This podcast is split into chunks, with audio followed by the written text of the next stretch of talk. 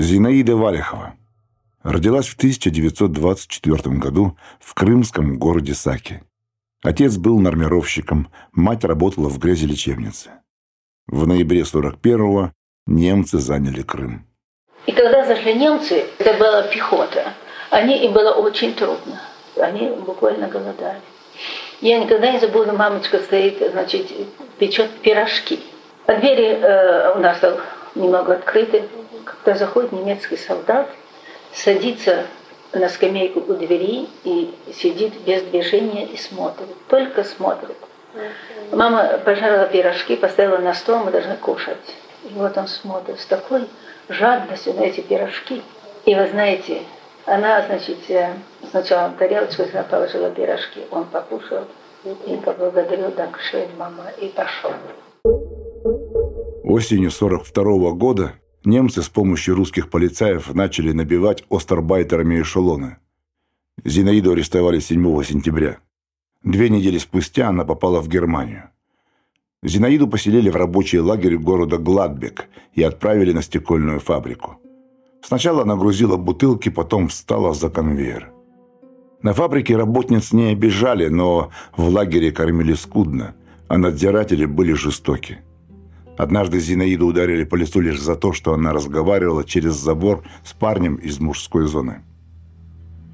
Осенью 44 -го года Зинаиду перевели на ферму ухаживать за свиньями – для многих остов эта работа была почти спасением. В деревне лучше кормили и относились человечнее. В марте 45 -го года их освободили американцы. Зинаида попала в лагерь для репатриантов из всех стран и там помогала составлять карточки на советских граждан.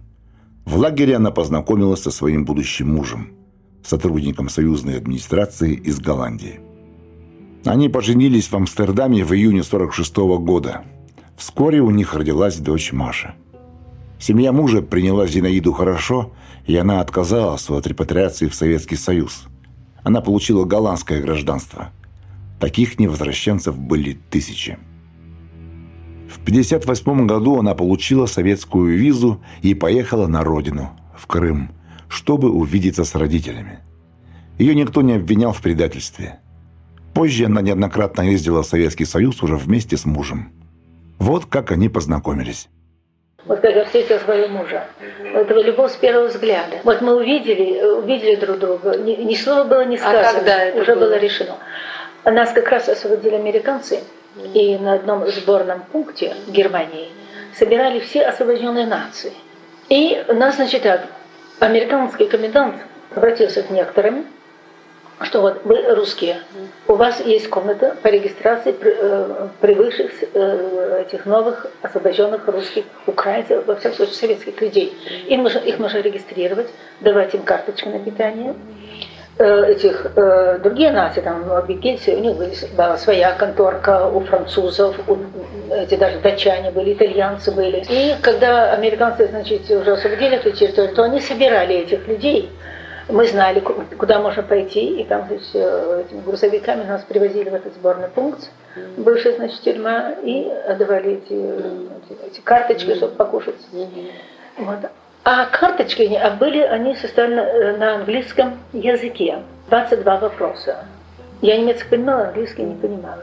И вот, значит, а моего мужа попросил американец, там несколько голландцев было сразу, он говорит, знаете что, вот вы идите в русскую контору и объясните им, что эти вопросы значат? Они будут переводить на русский язык? Нам дали эти, вот эти самые карточки. Мы зашли в эту конторку, и вот он заходит. Это, с этой карточкой в руках по-немецки. Значит, обращается, здоровается, говорит, меня американский комендант сюда прислал, чтобы я вам объяснил, что значат эти вопросы. И вот он, когда зашел с этой карточкой, поздоровался и увидел меня, я его, я пропала. Как будто я провалилась в землю. Я никого больше вокруг себя не видела, только его. Ему было 29, а мне было 20.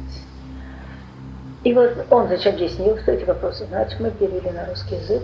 И таким путем я там проработала три дня, а потом заболела, значит. Но в это время, а он, значит, проверяет и всех. И нашел мою карточку, а там написано, согласно возрасту, этой, этому человеку должно быть 92 года. А вопрос, был ли военном плену, написано «да». И вот он думает про себя, ну как же так? Человеку 92 года, и он был военнопленным. Такого же быть не может. Он не мог понять, мужчина ли это или женщина. Я пишу своей рукой эти ответы. А он по-русски, э, даже если по-русски понимаешь, не всегда прочешь другой, э, другой почерк. А для него тем более. И вот я лежу, значит, в своей камере, э, он видно, сильно температура. Вот он приходит. И говорит мне, вы знаете, вы извините, я вас беспокою, но вот здесь не сходится возраст и военный плены. А я читаю, ой, я, я ошиблась. Это женщина, старушка. Когда немцы отступали из Украины, они э, брали население с собой.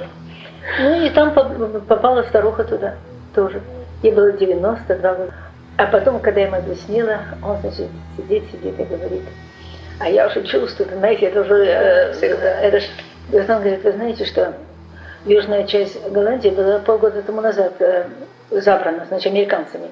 Говорит, мы можем вернуться, голландцы, мы можем вернуться в южную часть страны, ожидая освобождения северной части Голландии. Он говорит, или же американский капитан мне предложил с ним ехать дальше по Германии для регистрации вот освобожденных людей из концентрационных лагерей, этих вынужденных работ и так далее. Я говорю, приятно для вас. Он говорит, да, говорит, но Жаль, говорит, оставлять здесь хороших друзей. Я говорю, если, говорю, вы в состоянии, вы можете везде хороших друзей себе найти. Он говорит, ну, но по Айна gibt Ausnahme. Я его, конечно, поняла сразу, но все равно я спросила, а кто это? Он говорит, это вы. И потом он, того мне говорит, приедете со мной Голландию. И вы знаете, я так стремилась домой, я так хотела домой к своим. И вот когда человек по-настоящему, как вот природа подразумевает, полюбишь, поедешь с ним, поедешь с ним. И вот он мне когда спросил, поедете ли вы со мной, мне так было стыдно, что я отвернулась к стенке и говорю «да». Вот.